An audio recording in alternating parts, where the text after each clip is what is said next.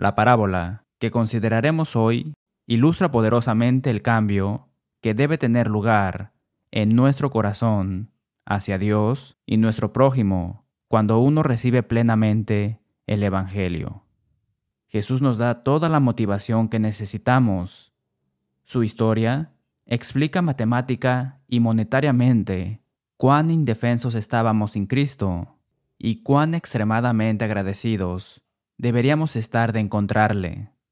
Esta apreciación, a su vez, debería afectar la forma en que miramos a los demás y específicamente cómo evaluamos y respondemos al maltrato. Jesús nos da una vista previa de cómo nos irá en el día del juicio, en función de cómo manejamos a nuestros torturadores y detractores terrenales. Mateo capítulo 18 versículos 21 al 35. Entonces se le acercó Pedro y le dijo, Señor, ¿cuántas veces perdonaré a mi hermano que peque contra mí? ¿Hasta siete? Jesús le dijo, No te digo hasta siete, sino aún hasta setenta veces siete. Por lo cual, el reino de los cielos es semejante a un rey que quiso hacer cuentas con sus siervos, y comenzando a hacer cuentas, le fue presentado uno que le debía diez mil talentos. A éste, como no pudo pagar, ordenó su señor venderle, y a su mujer, e hijos, y todo lo que tenía, para que se le pagase la deuda. Entonces aquel siervo, postrado, le suplicaba, diciendo, Señor, ten paciencia conmigo, y yo te lo pagaré todo. El señor de aquel siervo, movido a misericordia, le soltó y le perdonó la deuda. Pero saliendo aquel siervo, halló a uno de sus consiervos, que le debía cien denarios, y haciendo de él, le ahogaba diciendo, Págame lo que me debes. Entonces su consiervo, postrándose a sus pies, le rogaba diciendo, Ten paciencia conmigo, y yo te lo pagaré todo. Mas él no quiso, sino fue y le echó en la cárcel, hasta que pagase la deuda. Viendo sus consiervos lo que pasaba, se entristecieron mucho, y fueron y refirieron a su señor todo lo que había pasado. Entonces, llamándole su señor, le dijo, Siervo malvado, toda aquella deuda te perdoné, porque me rogaste. ¿No debías tú también tener misericordia de tu siervo, como yo tuve misericordia de ti? Entonces, su señor enojado le entregó a los verdugos hasta que le pagase todo lo que le debía. Así también mi Padre Celestial hará con vosotros, si no perdonáis de todo corazón, cada uno a su hermano, sus ofensas. La parábola del siervo despiadado después de nuestro himno. La parábola del siervo despiadado es una foto instantánea del corazón humano y un vislumbre a la mente de Dios.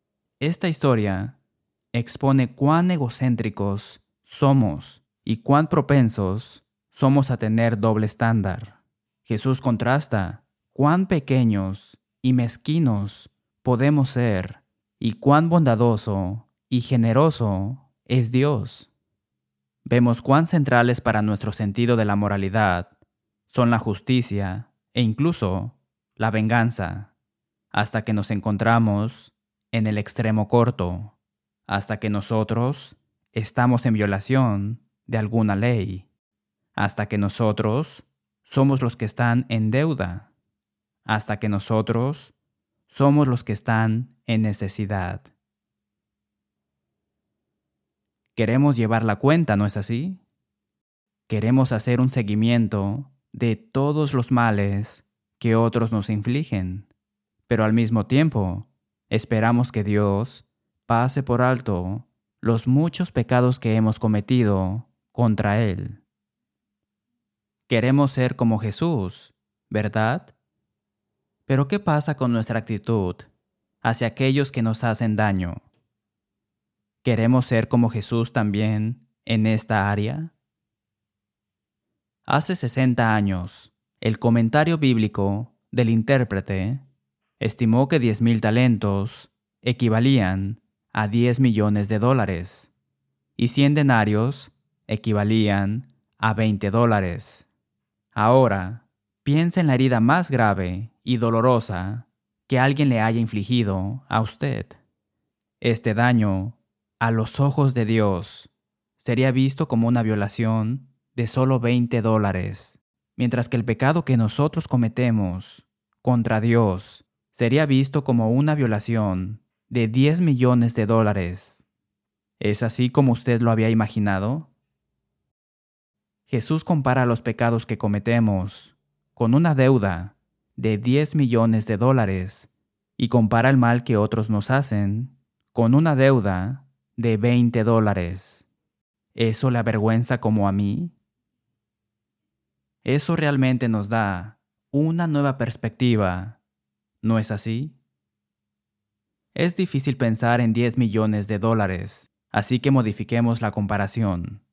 Si mantenemos la misma proporción que usó Jesús, 500 mil a uno, el pecado que uno comete contra nosotros es el equivalente a dos centavos mientras que nuestro pecado contra Dios es igual a 10 mil dólares. Imagínese debiéndole a alguien 10 mil dólares. Le pide a la persona que cancele la deuda y sorprendentemente lo hace. Luego, imagine más tarde ese día que se pone furioso cuando descubre que alguien le engañó a usted con dos centavos. Lo acorrala y lo estrangula, diciendo, Págame lo que debes. Esta comparación me pone en mi lugar. ¿Va usted a perder la vida eterna por una injusticia de dos centavos? Nos dejamos llevar por sentimientos de nuestra propia importancia, ¿no es así? La Biblia lo llama orgullo. Recuerde, esta parábola estaba dirigida a Pedro, el predicador más destacado de la iglesia primitiva. Y sin embargo, Jesús dijo que los males infligidos a Pedro deberían considerarse tribales cuando consideraba los males que había infligido a Dios por su pecado. Esto nos da una idea de cuán compasivo es Dios nuestro resentimiento nuestra amargura, nuestra ira, nuestros rencores, nuestra búsqueda de venganza. El siervo le debía al rey quinientas mil veces más de lo que le debía su consiervo. Y nosotros tenemos una deuda increíble con Dios, porque nuestro pecado mató a su precioso Hijo. Como escribe Augustus Toplady en el himno clásico roca de la eternidad. No podría mi celo conocer la languidez. Podrían mis lágrimas fluir por siempre. Todo por el pecado no podría expiar.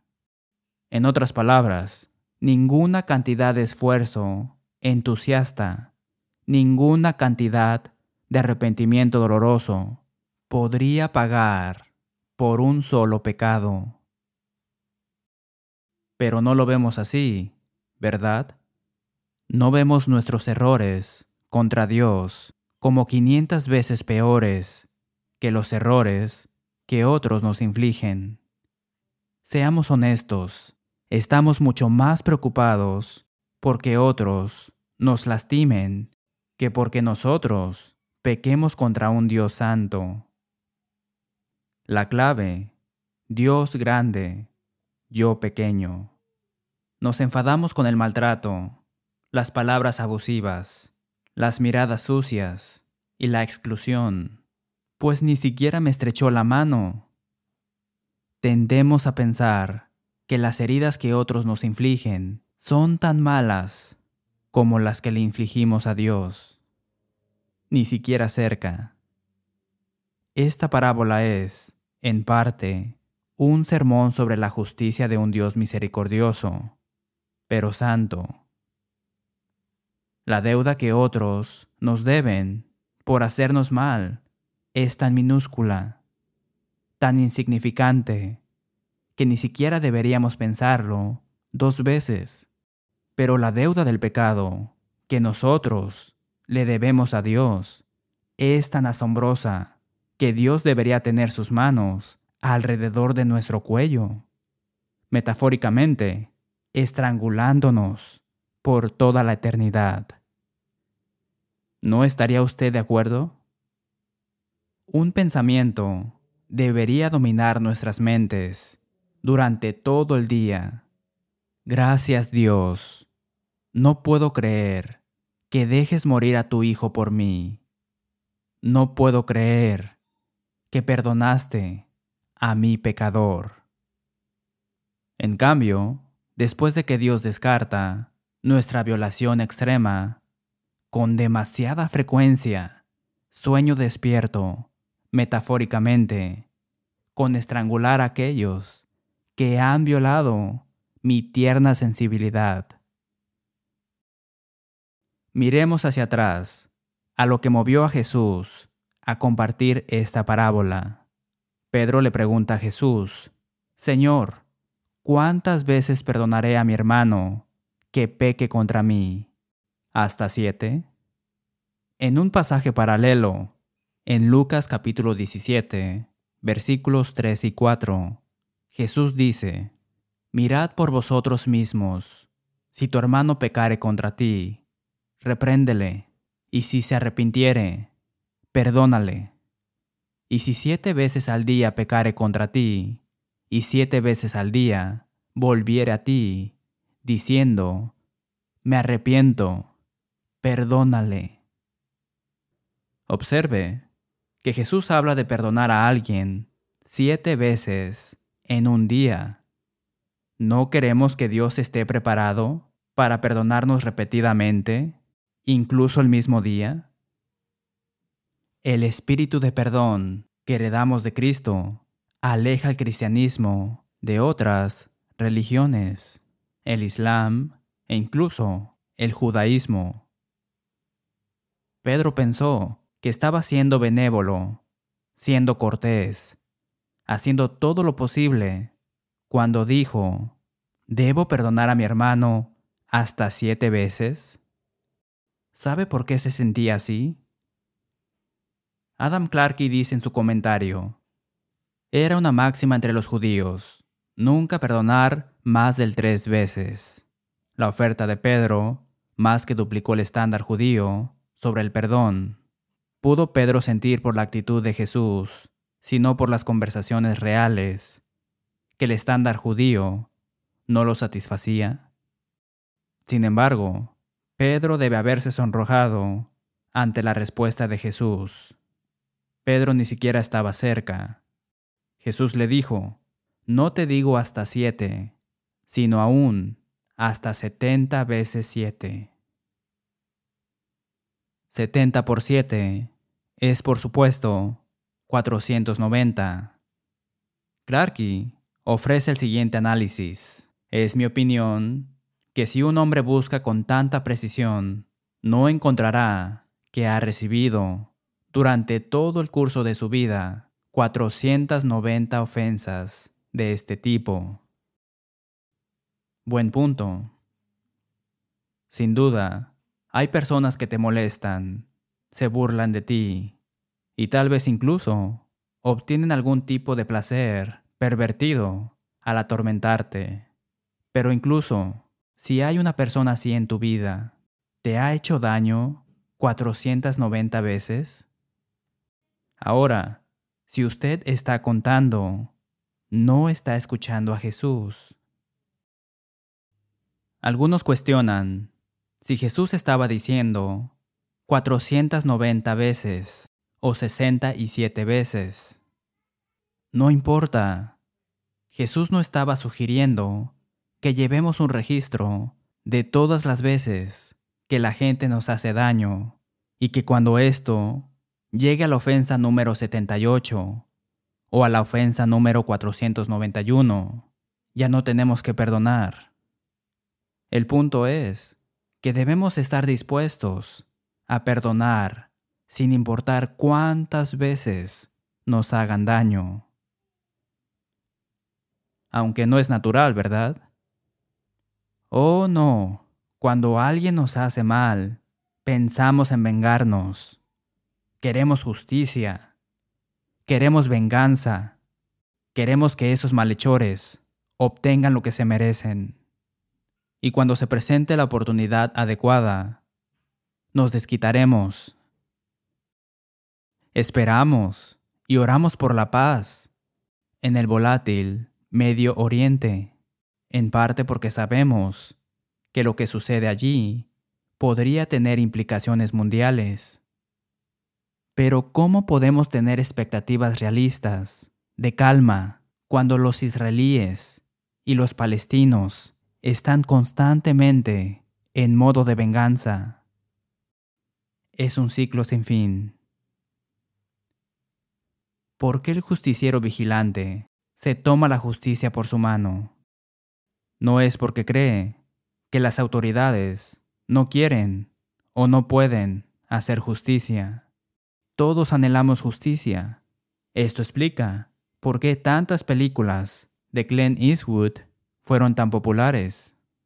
Esto es normal en el curso del mundo, pero no puede ser así con los seguidores de Cristo.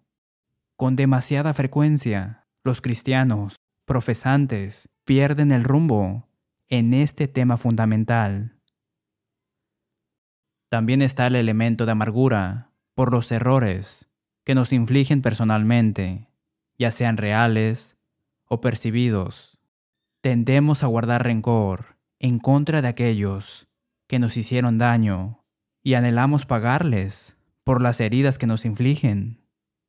Esto revela tanto un egoísmo como una ira que se convierte tanto en veneno como en prisión ya sea a corto o a largo plazo.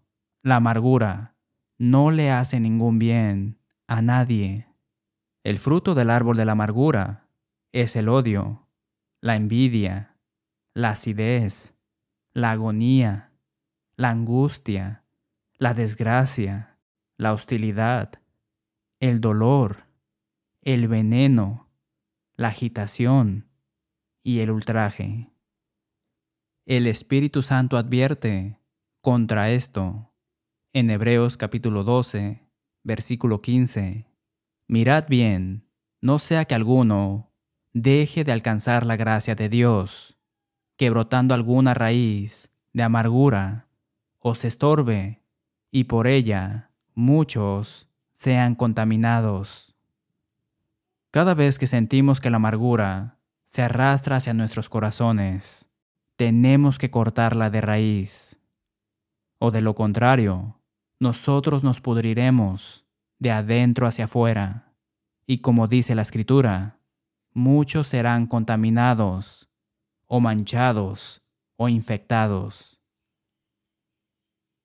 Enfurecidos por las acciones del Papa Formoso en el cargo de abandonar al emperador Lambert, los espoletanos bajo la dirección del Papa Esteban VI, organizaron lo que se conoce como el Concilio del Cadáver de 897 después de Cristo, donde exhumaron el cadáver del ex Papa Formoso para un juicio de nueve meses después de haber sido enterrado. El Papa Esteban VI hizo colocar el cadáver del ex Papa en el trono papal con vestimenta papal y comenzó a invalidar su elección como papa y sus actos oficiales. ¿Por qué? Venganza por menospreciar al emperador Lambert del Sacro Imperio Romano Germánico con la esperanza de destruir la facción que apoya al Papa Formoso. Después de declarar culpable al Papa Formoso. Al Papa Esteban le cortaron los dedos de la consagración y ordenó que arrastraran el cadáver por las calles de Roma antes de arrojarlo al río Tíber. ¿Trajo satisfacción la venganza de sangre del Papa? No. Después del concilio del cadáver, una revuelta llevó al Papa Esteban VI a ser depuesto del pontificado. Sin la protección de su cargo e insignia papales, Esteban VI fue encarcelado, donde fue estrangulado hasta la muerte. Después de la muerte de Esteban VI, su facción dispuso el asesinato del Papa Sergio III. Durante el mandato de 20 días, el Papa Teodoro II restableció las ordenaciones de Formoso y volvió a enterrar su cuerpo en la Basílica de San Pedro. El Papa Juan IX también condenó el concilio de Esteban y quemó sus actas.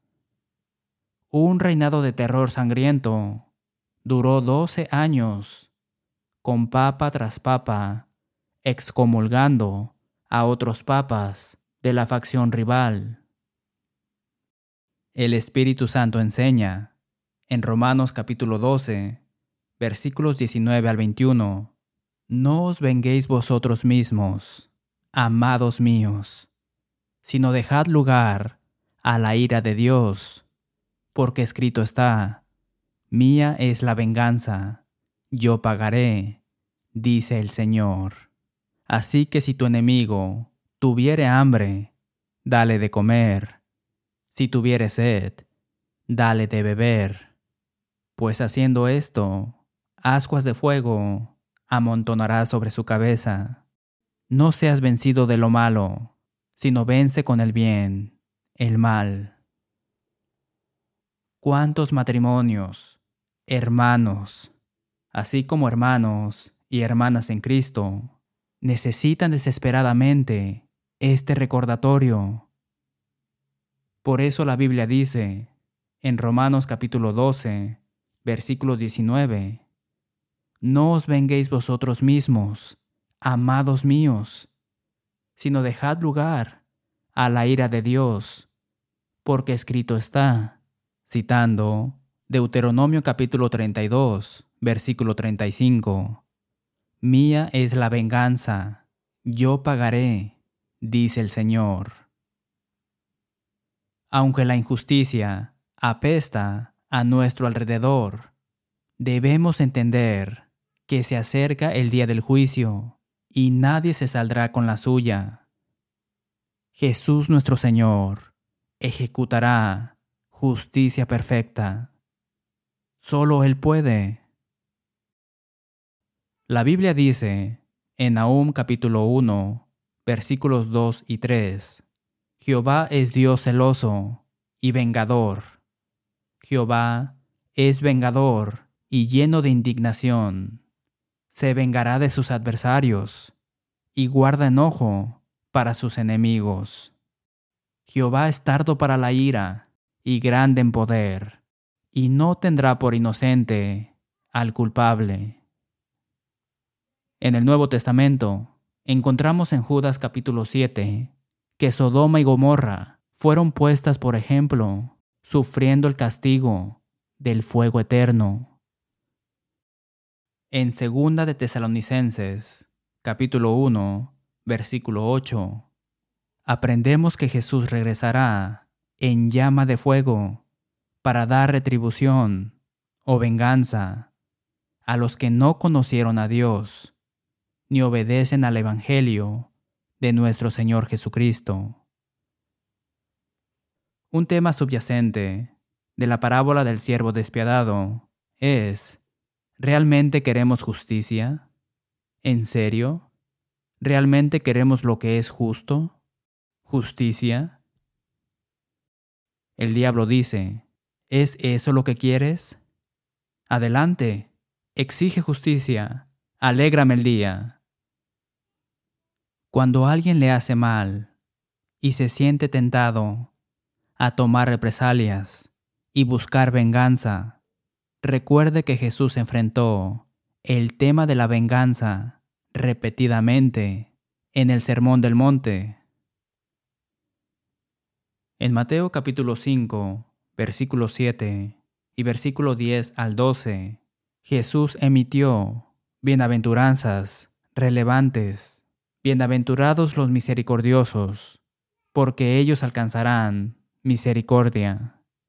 Bienaventurados los que padecen persecución por causa de la justicia, porque de ellos es el reino de los cielos. Bienaventurados sois cuando por mi causa os vituperen y os persigan, y digan toda clase de mal contra vosotros, mintiendo. Gozaos y alegraos, porque vuestro galardón es grande en los cielos, porque así persiguieron a los profetas que fueron antes de vosotros. Jesús golpea de nuevo y desafía la tendencia de la carne. En Mateo capítulo 5, versículos 43 al 46. Oísteis que fue dicho, amarás a tu prójimo y aborrecerás a tu enemigo. Esa es la mentalidad del justiciero vigilante.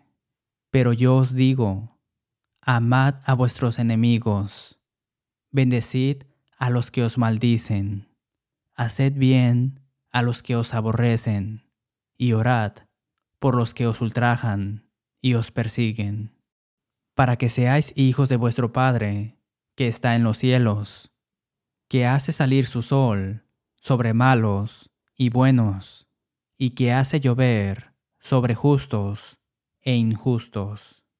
Porque si amáis a los que os aman, ¿qué recompensa tendréis? ¿No hacen también lo mismo los publicanos? Jesús dice, ¿cómo exactamente eres diferente del mundo? si haces el bien a los que te tratan bien y tomas represalias contra los que te hacen mal. Luego, en Mateo capítulo 6, versículo 12 y versículos 14 y 15, Jesús agrega, y perdónanos nuestras deudas, como también nosotros perdonamos a nuestros deudores. Porque si perdonáis a los hombres sus ofensas, os perdonará también a vosotros, vuestro Padre Celestial. Mas si no perdonáis a los hombres sus ofensas, tampoco vuestro Padre os perdonará vuestras ofensas. Incluya eso en sus oraciones diarias y vea si eso no altera su perspectiva. Como dice el predicador del siglo XVII, Thomas Fuller, cuando no perdonamos, destruimos el puente por el que debemos cruzar. Quédese con nosotros sobre cómo obtener una copia de este mensaje después de nuestro himno. Gracias por ver, dejando que la Biblia hable. Esperamos que haya escuchado a Dios hablarle a través de las Escrituras. Si desea obtener una copia gratuita, del número 1397, El Siervo Despiadado, o nuestro curso de estudio bíblico gratuito, por favor, llámenos o escríbanos. Visite nuestro canal de YouTube y letthebiblespeak.com para ver videos del programa. Finalmente, hacemos eco del sentimiento del apóstol Pablo cuando escribió en Romanos capítulo 16, versículo 16. Os saludan todas las iglesias de Cristo. Hasta la próxima semana y que Dios le bendiga.